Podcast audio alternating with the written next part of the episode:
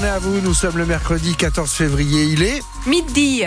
C'est l'heure de l'édition de la mi-journée. Elle est signée Stéphanie Mora. Bonjour Stéphanie. Bonjour. La météo et le soleil qui dominent toujours. Oui, même si le ciel est voilé sur tout le département ce mercredi, l'impression de beau temps est nette. Côté température, c'est une douceur printanière. 16 à Perpignan, comme en Cerdagne. 19 dans le Ribéral, sur le Conflent. Le mercure montera à 20 degrés à Totavel ou à Saint-Jean-Plat-de-Corps.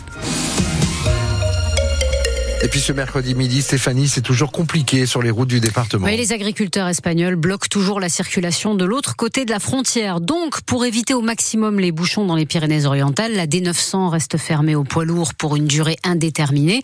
Bonjour Simon Colboc. Bonjour. On va faire euh, un point rapide avec vous sur la situation à la frontière et sur la route 66, la 116, où ça ralentit encore beaucoup. Hein. Oui, puisque les routiers espagnols bloquent donc l'autoroute La 9 fermée entre Narbonne et la frontière. Du coup, les camions pour aller en Espagne, ils ont trois solutions.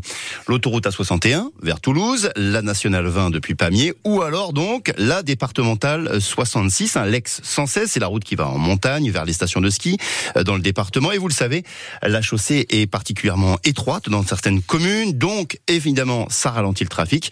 Il y a actuellement 2 km de bouchons entre Prades et Bourg-Madame, par exemple, sachant que les camions passent la frontière vraiment tout doucement au compte-goutte, puisque le poste frontière depuis Cerda a rouvert temporairement pour les laisser passer.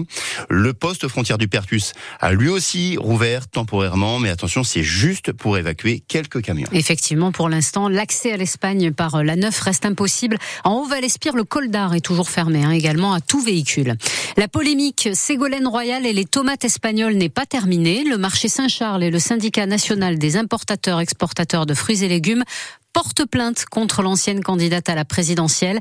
Une plainte pour diffamation déposée à Perpignan suite aux propos de Ségolène Royal sur BFM TV sur la qualité des tomates bio espagnoles euh, qu'elle jugeait moins bonnes que les tomates françaises. Saint-Charles parle de préjudice à la réputation de ses clients qui respectent les normes européennes. Alors maintenant, Stéphanie, il est question d'une pétition d'usagers contre la compagnie de bus Sankeo à Perpignan. Sankeo a mis en place son Big Bang du réseau le mois dernier. On en a beaucoup parlé sur France Bleu Roussillon. Toutes les lignes ou presque ont été repensés, soit dans le cadencement, soit dans le trajet. Le but, c'est de rendre le réseau de l'agglomération perpignanaise plus attractif, pousser les habitants à privilégier les bus plutôt que la voiture. Problème, dans certains quartiers, les usagers ne s'y retrouvent plus du tout, à tel point qu'au Bavernais, une pétition a déjà recueilli plus de 600 signatures. Les habitants réclament le retour de l'ancien itinéraire sur la ligne C. Suzanne Chodjaï les a rencontrés. Avant, la ligne C passait par l'avenue Torcatis, mais désormais, pour rejoindre le centre-ville, Michel doit prendre la nouvelle ligne D qui l'emmène à la place de Catalogne, mais pas plus loin. Bah, le Cassier, j'y vais à pied. Euh, s'il fait chaud, s'il fait froid, je m'appelle. C'est dur aussi pour Priscilla, qui habite dans les HLM Clodion. Sa fille est scolarisée au collège Pagnol, de l'autre côté de la pénétrante. Nous n'avons plus accès au secteur des noyers, sauf par la ligne 26 avec un bus toutes les 1 heure. Sinon, dans le quartier, on nous a mis la ligne D. Moi, ma fille a 11 ans, je me vois pas l'envoyer à Catalogne pour reprendre un bus pour aller au collège Marcel Pagnol. Bon, on va aller voir la boulangerie. Hein. Bonjour mesdames. Bonjour mesdames. On venait vous voir pour le bus. Êtes-vous au courant que le bus qui passait devant chez vous ne passe plus? J'ai des personnes qui habitent là qui se plaignent. Qu'avant, ils allaient faire leurs courses par le bus. Ils allaient même chez le dentiste à côté là.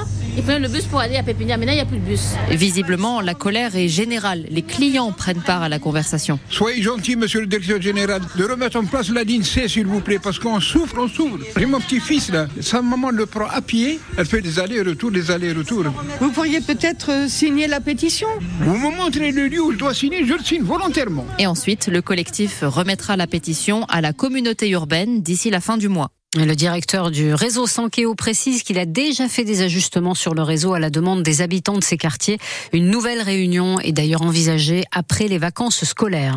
Avocats, magistrats, le monde de la justice se réunit en ce moment même devant le tribunal de Perpignan pour rendre hommage à Robert Badinter, un hommage national qui lui est rendu place Vendôme à Paris devant le ministère de la Justice. On y sera hein, dans un instant avec Wendy Bouchard dans Ma France. Et puis c'est cet après-midi qu'on connaîtra le plan de circulation de la SNCF pour la fin de semaine.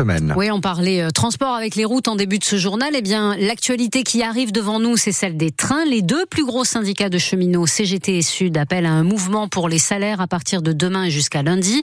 70% de grévistes, alors qu'on attend un million de voyageurs sur les lignes. La filiale SNCF Voyageurs promet de faire le maximum et fixe trois priorités, Sonia Gobry. La première, assurer les départs et les retours vers les stations de ski. Sur ce point, le PDG de SNCF Voyageurs se dit très confiant. Ensuite, qu'il y ait autant de trains Ouigo que d'Inouï, parce que, je cite, les budgets modestes doivent être tout autant considérés. Et enfin, la troisième priorité, en cette période de vacances scolaires, la SNCF va faire son maximum pour que tous les enfants puissent voyager avec son service junior et compagnie.